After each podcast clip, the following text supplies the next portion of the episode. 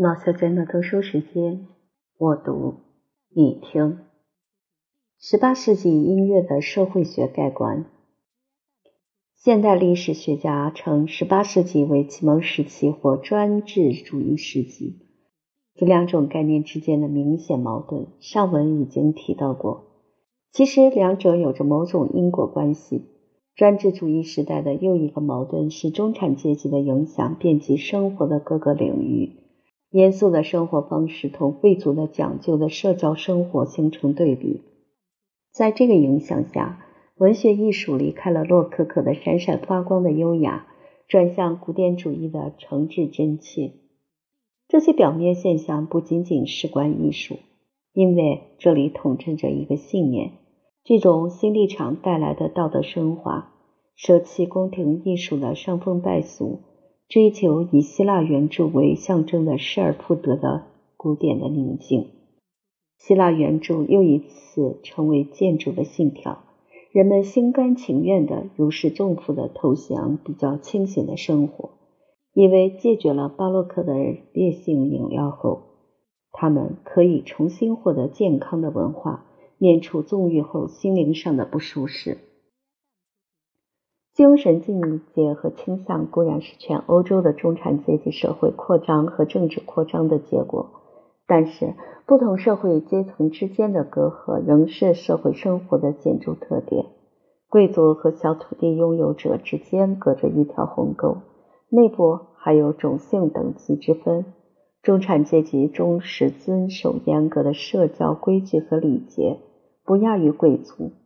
市政权贵懂得如何对小商人显示他的优越性。所有人都必须有人格的尊严和礼貌的行为，只在程度上有所不同。贵族有男仆，有跟班，必须按爵号头衔称呼他。批发商的穿着必须有别于英式商家的老板，商家老板又比开小店的人高一等。贵族上大学，但不读学位。学位被认为是职业标志，贵族不需要职业。他常年游历欧洲，文学艺术繁荣，但是文学艺术的代表在社会等级中地位很低。大学教授活跃于各个学科领域，执政贵族或市政官员时常向他们讨教，但是他们受到的待遇像奴仆。如果提出不合君王爵爷心意的建议，就被投入监狱。最说没有问题的例子是约翰·雅各布·莫泽尔，他是德国最伟大的公法学家，是第一个把法官的渊博学识这一现代装备应用于国际法讨论的人。虽然他写了千百卷著作，虽然每一个学法律的人、每一个德国官员和城邦首脑都起诸于他的意见，但有一次因观点与公爵主子相左而被打入地牢五年之久。国家或风益越小，艺术家和学者的命运越惨。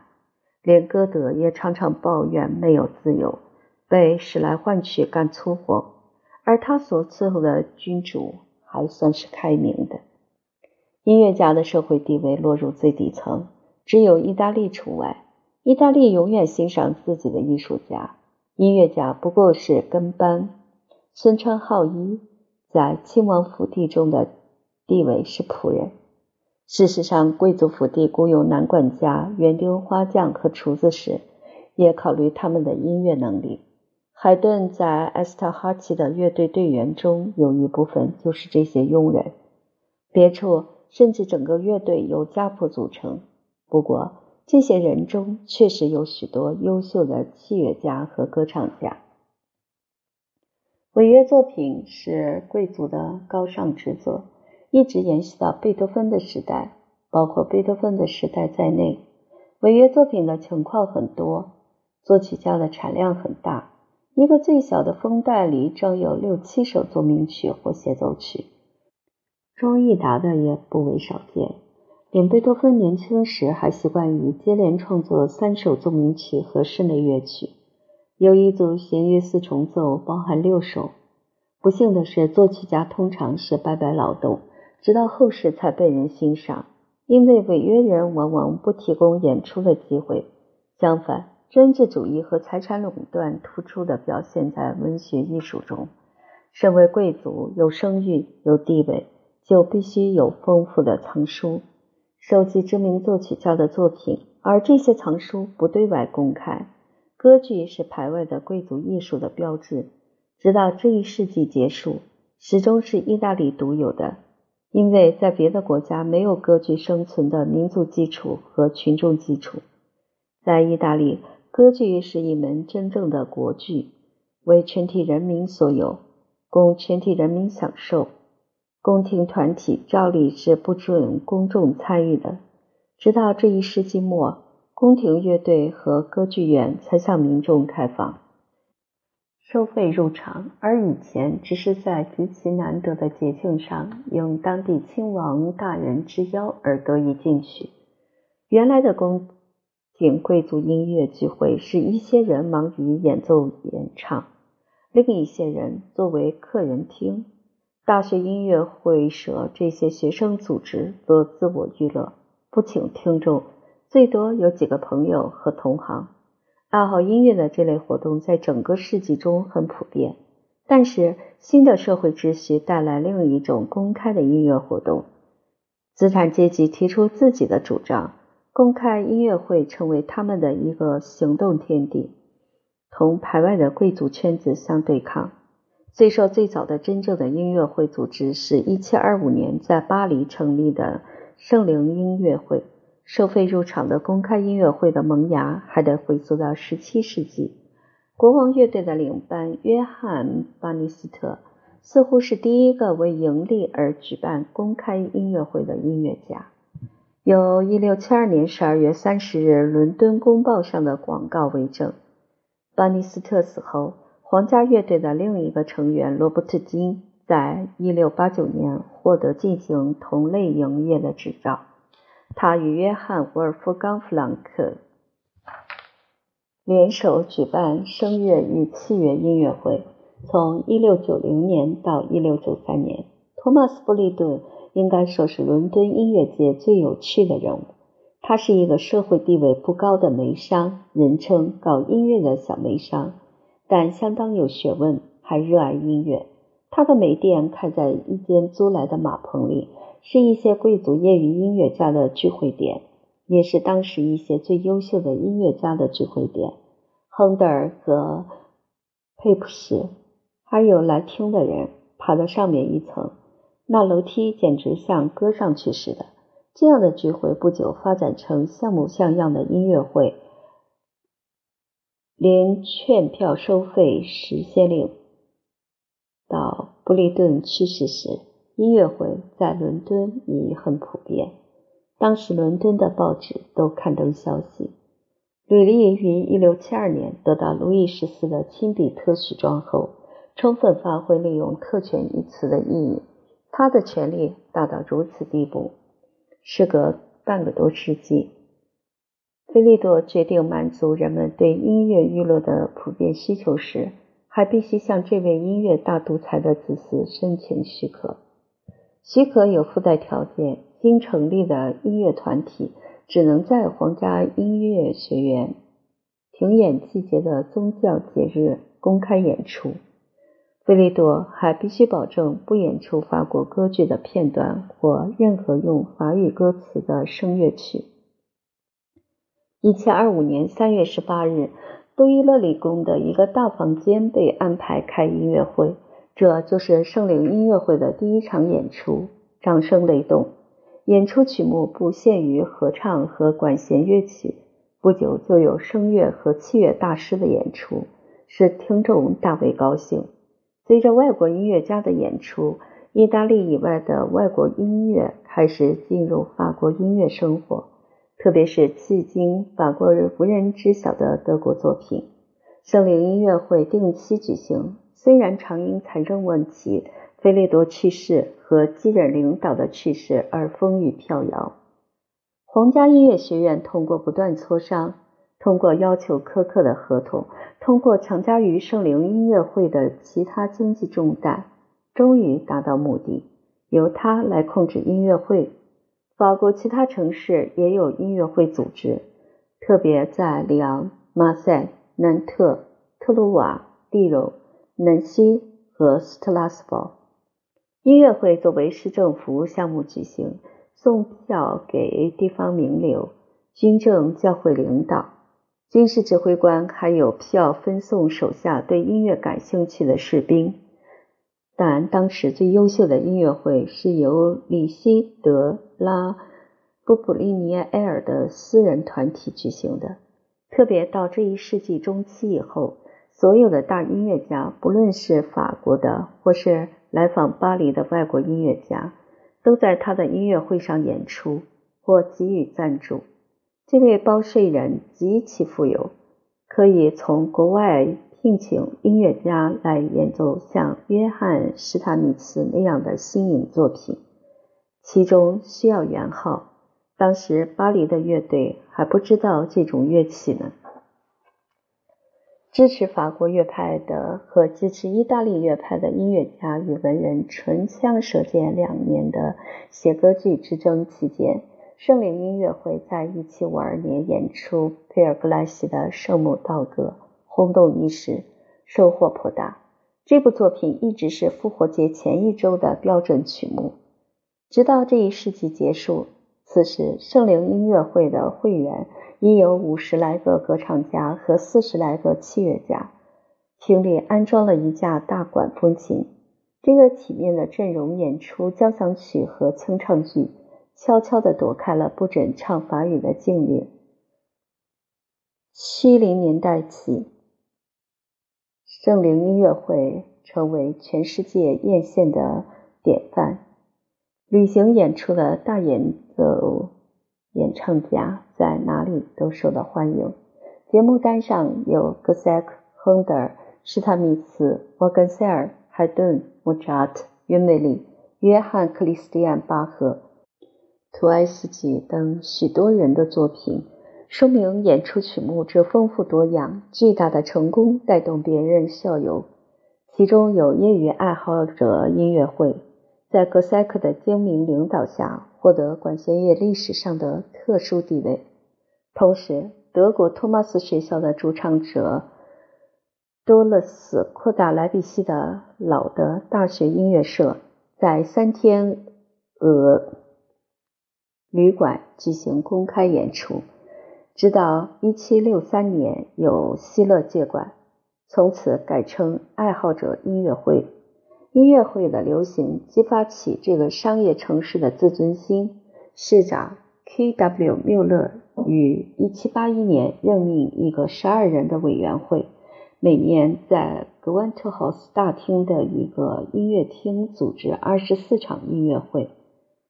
希勒继续担任这个新协会的领导。维也纳继之，而于1771年，按照圣灵音乐会的模式成立了音乐家协会。这是德国第一个专业音乐家的团体。第一任领导为维也纳的著名作曲家弗洛里安·加斯曼。大作曲家约翰·弗里德里希·法西的儿子卡尔·弗里德里希·法西，把圣灵音乐会的精神移植到柏林。在1790年成立歌唱学院，复兴在德国就被遗弃的合唱。英国的音乐会生活开始时比较拘谨，如今以同样的气势开展。1765年有文字记载，约翰·克里斯蒂安·巴赫和卡尔·弗里德里希·阿贝尔领导下举行的卓绝的演出。提到二人时，都与莫扎特访问伦敦有关。巴赫去世后，阿贝尔继续举办音乐会，不过他的声誉被一个叫做“专业音乐会”的类似维也纳的音乐家协会的新组织所覆盖。专业音乐会由著名的小提琴家威廉·克拉默领导，在汉诺威广场厅室里举行连雀音乐会。专业音乐会由被其乐队长约翰·彼得·萨洛蒙。组成的新团体所取代。萨洛蒙是一位著名的小提琴家、细腻的音乐家、精明的经理人。萨洛蒙音乐会把海顿介绍给英国，开创了这一世纪末的灿烂的音乐生活。消费者越来越多，改变了音乐生活的整个面貌。作为今天的现代音乐生活骨干的作曲家和作品的国际交流大规模的开始了。这一世纪后半叶，曼海姆乐派和维也纳乐派成员的作品在欧洲被到处演奏，他们的四重奏和交响曲被几家出版社出版，还被人盗版。这一情况说明需求量之大，旅行演奏家的人数不断增长。十九世纪流行的神通迷开始了，对音乐的热爱达到二十世纪公众无法想象的地步。贵族之家的乐队整天演奏，一场音乐会上演奏六首或更多的交响曲不为少见。凡是你想得到的地方，旅店、酒馆、剧院、教堂、贵族宫殿都有音乐会。在清唱剧中间的休息时间，在公园里，在大学的礼堂里。这种新的音乐生活的最重要因素，也是使它开展的如火如荼的一个重要因素，就是业余音乐爱好者的广泛友好支持。以前只对亲王主教说话的作曲家，如今转向鉴赏家和业余爱好者，甚至还有期刊于1769年开始出版，名叫《音乐票友》，专门为之服务。音乐会上演出的乐队通常是由爱好音乐的票友临时凑合而成的。要到这一世纪末，莫扎特和贝多芬才能指望有专业的戏剧乐队的合作。不过，即使在专门演出音乐会的艺术家中，票友也不少见。将近这一世纪中期，几乎每一个市镇、宫廷城堡、大学和教堂都有自己的乐队。许多音乐联合会每周集合在一起练习。古乐学院是这些联合会中最早的一个，一七一零年成立于伦敦。会员中有杰出的专业人士和业余爱好者，齐心协力的研究和表演声乐和器乐。成立于一七四一年的牧歌协会虽然不是英国最早的，却是从未间断的存在的最老的协会。贵族与绅士追唱俱乐部反映声乐室内乐在英国的流行。他的会员都是优选的王室贵族，加上一些德高望重的专业人士。同样排外的一个俱乐部是成立于1766年的阿纳克里翁社。凯奇利恩社致力于或多或少带宗教性的音乐。始于1785年，在宣传亨德尔和海顿的清唱剧方面功劳巨大。美洲殖民地对音乐的热忱不亚于母体英国。美洲第一个音乐会社是查尔斯顿的圣塞西利亚社，纽约的哈莫尼克社继之。这些团体以及欧洲的许许多多大学音乐会社和音乐新会。无数的家庭室内乐重奏、私家乐队和教堂乐队消费大量的乐谱，促使音乐印刷业现代化。约翰·克鲁厄似乎创始了这一世纪初英国出版的雕刻精美的谱子，约翰·沃尔什则继续出版低价的从荷兰乐谱翻译的欧陆作品。刻在铜上的方法费用贵得多。他改用蜡板打印，就能够和许多欧洲大陆的印刷商竞争，同时产品质量更好。莱比锡的布莱特考普夫哈特尔公司在印刷界久享盛名，开始大量印刷钢琴索谱、歌剧和歌唱剧的改编曲，让票友在家里有乐曲可弹。这全靠公司老板约翰·格特洛布·伊玛纽尔·布莱特考普夫发明了牌子法，既降低成本又便于大批生产。布莱特考普夫哈特尔公司还像现代人做生意那样组织销售，备有大量印刷谱和手稿谱的存货，定期发布有主题索引的目录，十分值得一提。在巴赫的时代，票友的任务令近日大多数专业人员丧胆。校友必须根据数字低音演奏，即兴创作声部中的好多东西。这一世纪中期过后，乐曲以全部竣工的面目摆在他面前。只要他会弹奏乐器，就几乎什么都能演奏。唯一的问题是技巧。从此，创作因素从音乐爱好者的活动中消失。随着老的即兴演奏艺术、持续低音演奏艺术和心理唱对位艺术的消失，想象力不再需要了。乐谱上有足够的指示说明每一个细节。专业音乐家很快就感受到这股趋势的影响。随着技巧能力的提高，以前的通过音乐教育和知识降低，匡茨、利奥波德·莫扎特。埃马努埃尔·巴赫和他们的同行不仅著书撰文，从技巧和理论上总结某种乐器的性能，或者总结通奏低音的弹法。他们还体现一个训练有素的音乐家的全面的综合知识，修养不凡，趣味正宗。不论他弹什么乐器，十八世纪早期的音乐家通晓各个音乐领域。凡是与音乐有关的东西，他都能娓娓而谈。随着票友影响的迅速增长和音乐在中产阶级家庭里的普及，表演音乐家的高度修养不断下降。结果出现了只知其一的专家。乐队的小提琴师知道如何把琴拉好，但是不关心音乐艺术的其他要素。亲密的家庭音乐的普遍倾向离开了以前的几百年的声乐室内乐，转向器乐。此时，弹钢琴成为社交的必备才能，犹如文艺复兴时期弹刘特琴。除了积极参与者、业余爱好者和鉴赏家以外，我们还必须加上一个新的成员，一个被动的参与者，那就是听众。听众的趣味和愿望。作曲家和演奏家都不能不考虑。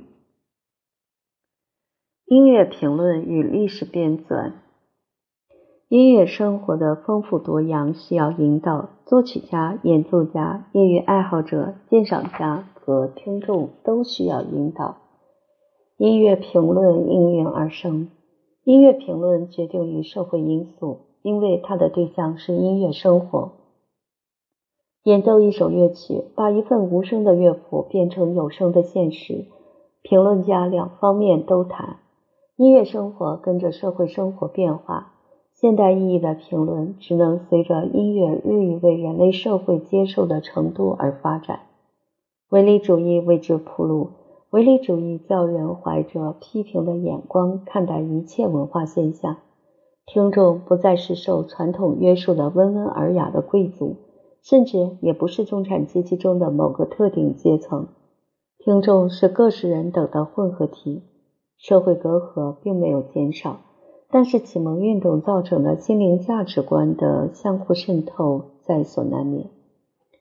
有许多学识渊博的论著和政论性的小册子，讨论音乐的技术性和思辨性。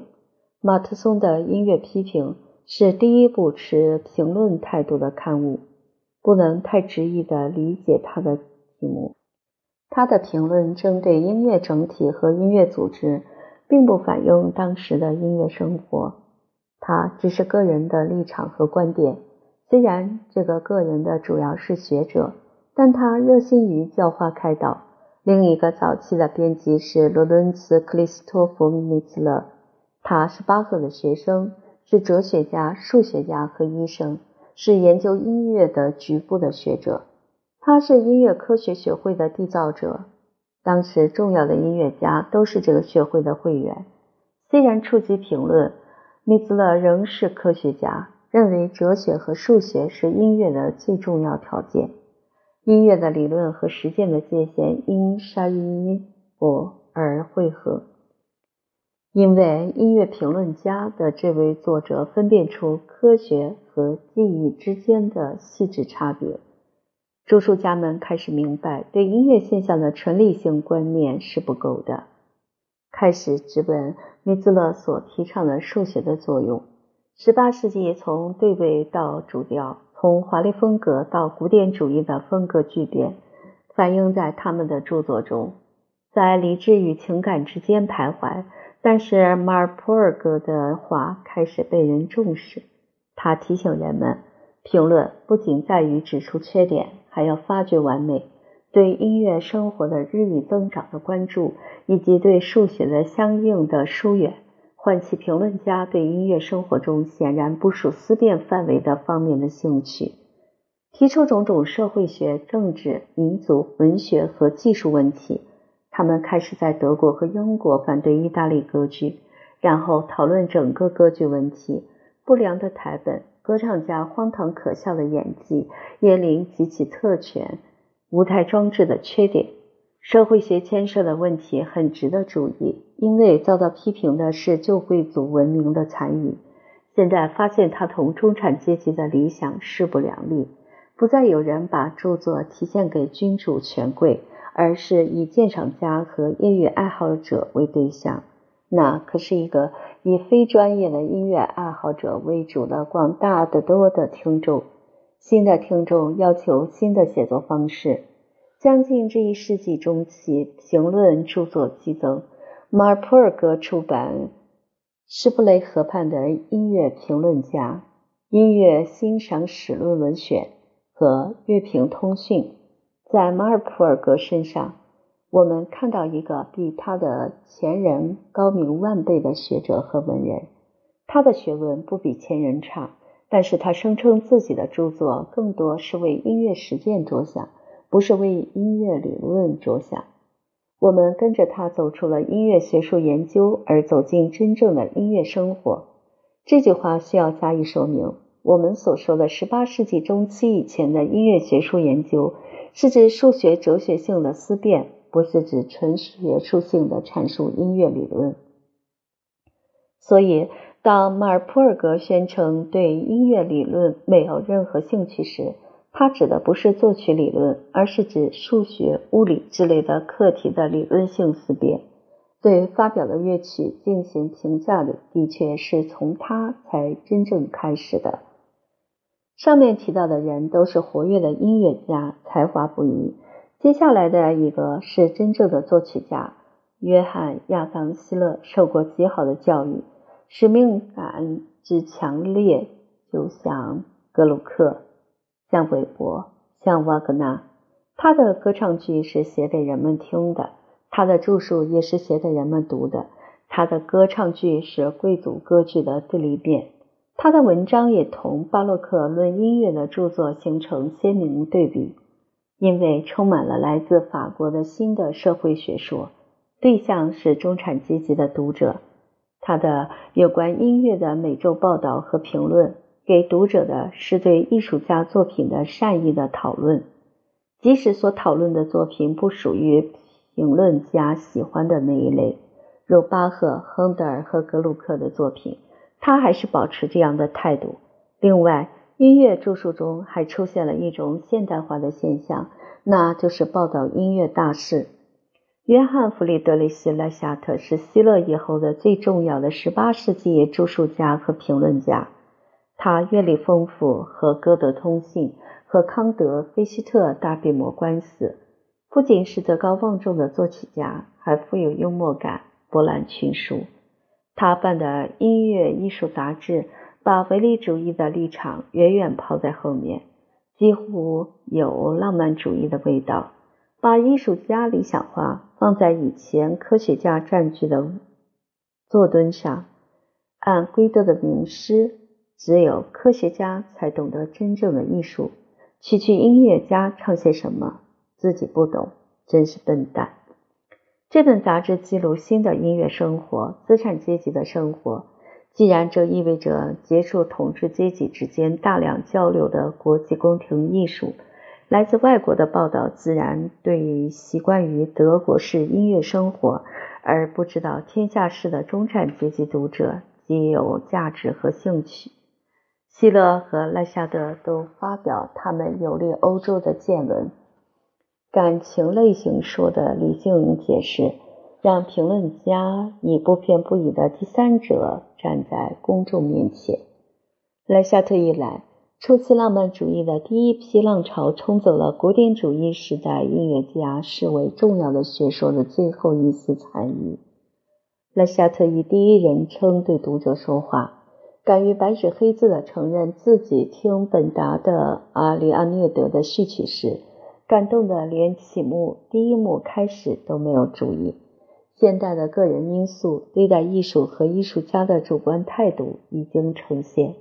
现代音乐评论已经到来，这些努力把音乐推向人民的开明音乐家和评论家也看到普及音乐必然带来的隐患，尤其同宫廷艺术的精益求精相比，所以他们坚持认为，音乐实践以及音乐作品越是广为流传，越是必须由合格的人来指导形形色色的音乐生活。世纪末。除了约翰·弗里德里希·罗斯利茨，他是一个修养完备的音乐家、文人，也是第一个专业音乐著述家和评论家。他没有其他职业，也不担任公务。以后我们将看到他在贝多芬时代的巨大影响和首创精神。个别人的文字工作很快引起注意。汉堡的出版商。威斯特法尔出资创办音乐杂志，由第一个专业音乐编辑卡尔弗里德里希克拉默负责。他只管杂志的文字行为，经营方面由出版社分布甚广的关系网管理。十八世纪的杂志大多数寿命不长，因为音乐生活的组织正处于转折点。作者和编辑深知这一点，因此把文章部署的像一本书的小分册。每当杂志停办，这些封册便收集起来，装订成册，以书的形式出版。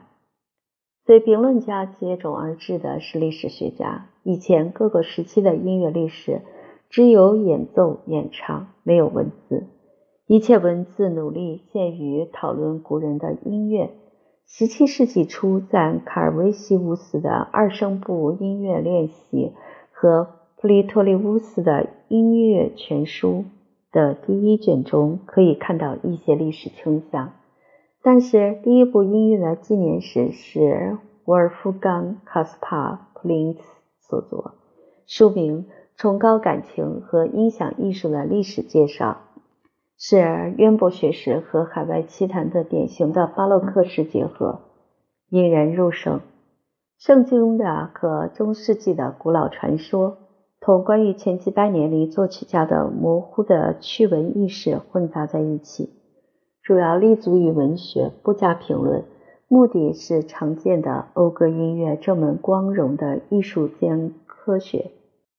就是这种神情，基本上借自普林茨的著作的这一种神情统治着音乐史学，直到十八世纪中期。与此同时，启蒙主义的科学态度感染了音乐史学家。这一新倾向最早出现在法国是自然不过的事儿。比尔佩尔的巨著《历史与评论词典》为每一门学科制定新的科学方法，在音乐领域也有成效。比尔·布德罗，法国马赛隐修院院长，收集资料和他的侄子。比尔·伯内合作写成一部音乐史，最后由伯内的兄弟雅克于1705年出版，书名为《从有音乐之日起到现在的音乐及其作用的历史》，无愧于法国的哲学科学研究方法。乱七八糟的传说和译文趣事在这里细加检查，整理的有条有理，前后连贯。不论有多少缺点，不失为系统的总结音乐史的一个严肃认真的努力。初期试探性的论著包括马蒂尼神父的篇幅浩大但只谈古代的著作，在波尔尼和霍金斯写的两部英国音乐史对照之下，黯然失色。这两部音乐史是分别写成的，但凑巧在同一年1776年出版。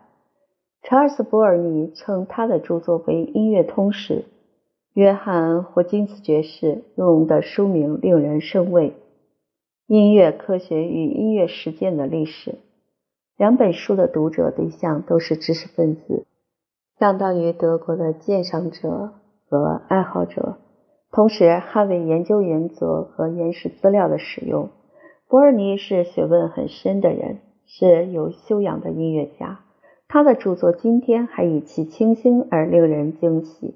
他从不咬文嚼字，畅抒己见，而材料的整理组织、时代的划分。对以名师大家为首的乐派的确认，以及不断提及当时的文化潮流，使他的这部音乐史的学术造诣无与伦比。霍金斯不是音乐家，他是一位杰出的法官、作家，是约翰逊博士的传记作者。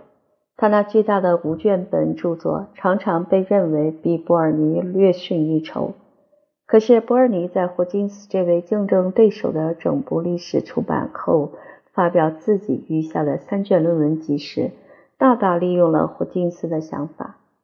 音乐家伯尔尼在执行任务时富有艺术性，而霍金斯是一位严谨的学者，所下判断都经过认真推敲，一丝不苟，确凿可信，迄今备受钦佩。这两部书都是精彩的论著。不应该把它们对立起来，应该被看作相辅相成，合在一起是研究十八世纪音乐文化的宝贵资料。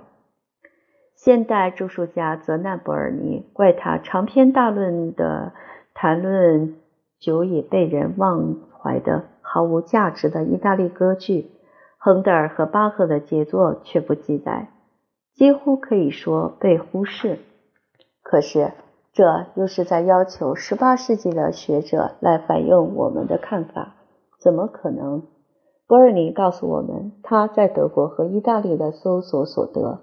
那时候当然不会有人喜欢莱比锡那个默默无闻的老主唱家的康塔塔，而加鲁皮的歌剧在所有的剧院里上演。尽管博尔尼关爱勤奋的工作，对音乐的性质有真知灼见。但它仍反映真正的启蒙时期英国人的观点：音乐对他们来说是天真的奢侈，的确不是我们生存的必需品。但是对听觉是巨大的满足和提高。霍金斯则相反，严厉谴责把娱乐视为音乐最终目的的庸俗观点。他认为艺术是一种必须以科学思维对待的现象。证明它的原理建立在某些一般规律和普遍规则上。德国人向英国和法国的知识潮流学习，在公众生活方面的经验不如他西面的这两个国家。信号抽象的德国人沉浸在哲理性的探索生活和生存的种种问题，他们深化启蒙运动的学说。从他的绝境中走了出来，这是德国古典主义最重要的成就之一。因此，霍金斯追求科学思考的愿望，探索音乐的一般规律和普遍规律的愿望，在德国得到响应，在哥丁根大学的音乐家福克尔身上得到响应。哥丁根属于英国国王统治的一个城邦，政治关系影响文化生活。英国人的思维肯定表现在他们的研究原理中。英国思维和从法国渗透进来的革命思想，同德国大学的传统的教条式经院学术相结合，使后者稀释有人情味儿，产生了一个在欧洲大陆上绝无仅有的学派，特别在史学研究方面。学者们相互谅解的协作，雄心勃勃地企图重新总结科学历史，把每一个知识领域交给一个公认的专家。专家们则受某些有全面约束力的原则的管辖。约翰·尼克罗斯·福克尔是格丁根大学的哲学博士和音乐指导，负责编写音乐史。由马提尼、博尔尼、霍金斯的著述中进行的大量研究工作供他使用。福克尔的撰史工作方便的多了。其他新增的重要著作有《论古人与今人的音乐》，作者让·本雅明·德拉伯德，这位学者走的是值得称羡的法国学派的科学研究路子。另外还有戈贝尔特的各种各样的著作。福克尔的第一卷音乐通识于1788年问世，第二卷写到16世纪中期，在1801年问世。这位哥廷根博士和前人不同之处在于，他这位学者他认自己的音乐史观立足于文化哲学。加上美学和心理学的考虑，他认为音乐是情感语言的最高级表现，是上帝给人类的恩赐。因此，他尖锐批评伯尔尼的音乐史。他这种历史观的哲学基础是格丁根的历史学名家们基于莱布尼茨和赫尔德而提倡的进化论。这种观念坚信音乐等艺术。不断从低级进化到高级，其实最后还是落到伯尔尼的观点上。他经过不厌其烦的调查研究和大量收集资料而得出了结论，被这位启蒙运动学者自己的的先入为主的态度所抵消。归根结底，他认为中世纪和文艺复兴时期的音乐原始和伯尔尼的观点一样，复调。当然，最好是宗教音乐的复调，才是音乐艺术的光辉顶峰。不过，福克尔还是必须算作现代音乐学的一位鼻祖。他的《音乐文献、音乐书籍指南》和和格贝尔特的著作一起为现代研究开路。福克尔比较严谨。圣布拉西安的本笃会研修院院长马丁·格贝尔特。给人的印象是中世纪伟大的博学家。他遍访德国、意大利和法国的图书馆，同重要的音乐学者、宗教学者通信，特别和马丁尼神父通信。对中世纪音乐知识的了解可谓空前。所作圣歌和圣乐和收集的中世纪理论著作，有关圣乐的重要文献集，迄今。仍为每一个研究中世纪的现代学者必读书目之首。启蒙运动试图创造民众艺术，宣告失败。启蒙运动的核心动机是将人的理性思想奉为神明，提倡各方面生活的世俗化，目的是要每一种权威都对理性负责，而理性准则应从经验取得。在科学中实现这个理想，比文化生活可行得多。虽然他的原来目的未能在文学艺术中实现，但是企图实现这一目的已带来重大改变。文化生活的世俗化成绩相当显著，但同科学头脑至上相反，没有达到个人至上。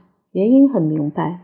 大多数人自觉或不自觉地希望自己的意见有权威性的依据，因此个人至上转化为人民至上、国家至上。最初，专制君主是国家的化身，后来国家内部发生变化，人民的概念变了。中世纪，人民代表整个民族，包括所有的领地采邑，是科学知识的拥有者教师的对立面。十五世纪末开始，科学知识被平信徒社会的一些上层阶级挪用，人民这一概念缩小，指思想活动天真而未受干扰的其余民众。民众有民众的音乐，上层阶级有上层阶级的音乐。所有这些社会上掌握文化财富后。产生艺术音乐的二元化，但仍受教会制约。大众音乐和艺术音乐的审美因素从一开始就分道扬镳。民众不知道不一定跟着自己的大小调倾向走，他们也跟从有规律的节奏节拍，不要艺术音乐的复杂的有量理论。他们的舞歌。和诗歌有的是自然的节奏性，所有这些民众音乐篇幅有限，音域有限，中世纪的理论家几乎不理会它的存在。而现代人使用民歌素材屡见不鲜，往往真爱无比或带重古趣味，同现代和声手法、管弦乐手法形成奇特的对比。然而，这种朴实无华的音乐对艺术的冲击极大。我们已经看到，这些未经玷污的音乐本能和北方人真实的传统促成了复调的诞生。他们不愿意听拉丁语礼拜，便在礼文中插入自己的语言，然后又给这些词句配上自己的音乐。我们看到民众的和声本能，如反映在意大利歌曲中的和声本能，改变了伟大的弗兰德斯对位作曲家的信仰，换来了文艺复兴的红利的牧歌艺术。我们看到天主教会枉费心机的阻止民众因素进入教会音乐。新教的教会音乐从一开始就同民众音乐有联系。我们看到，由于不愿意接受太高跷般的生活，产生了写歌剧、叙事歌剧、歌唱剧，不断给抒情舞台注入新鲜血液。我们应能指望音乐随着启蒙运动的社会与文化的变化。最终产生至高无上的民众文化。可惜音乐文化在世俗土壤上的成长，没有能产生一个专门的民众风格，如同从教师圈子里解放出来后，不过导致生活的世俗化。启蒙运动在两方面都指向目的，走出了第一步。音乐方面的结果是一种叫做古典的国际艺术。世俗化的过程在法国革命中得到突然而戏剧性的实现后，故态复萌。同时，中产阶级开始在艺术方面上升，自己组织音乐团体，对抗国际的高雅艺术。民众音乐又一次不得不同讲究形式的艺术音乐妥协，任凭精通作曲艺术的高明匠人挪用他那清新自然的优雅。维也纳乐派的作品中跳动的不可摧毁的生命力，是由奥地利、波西米亚、德国农民的曲调和节奏滋养的。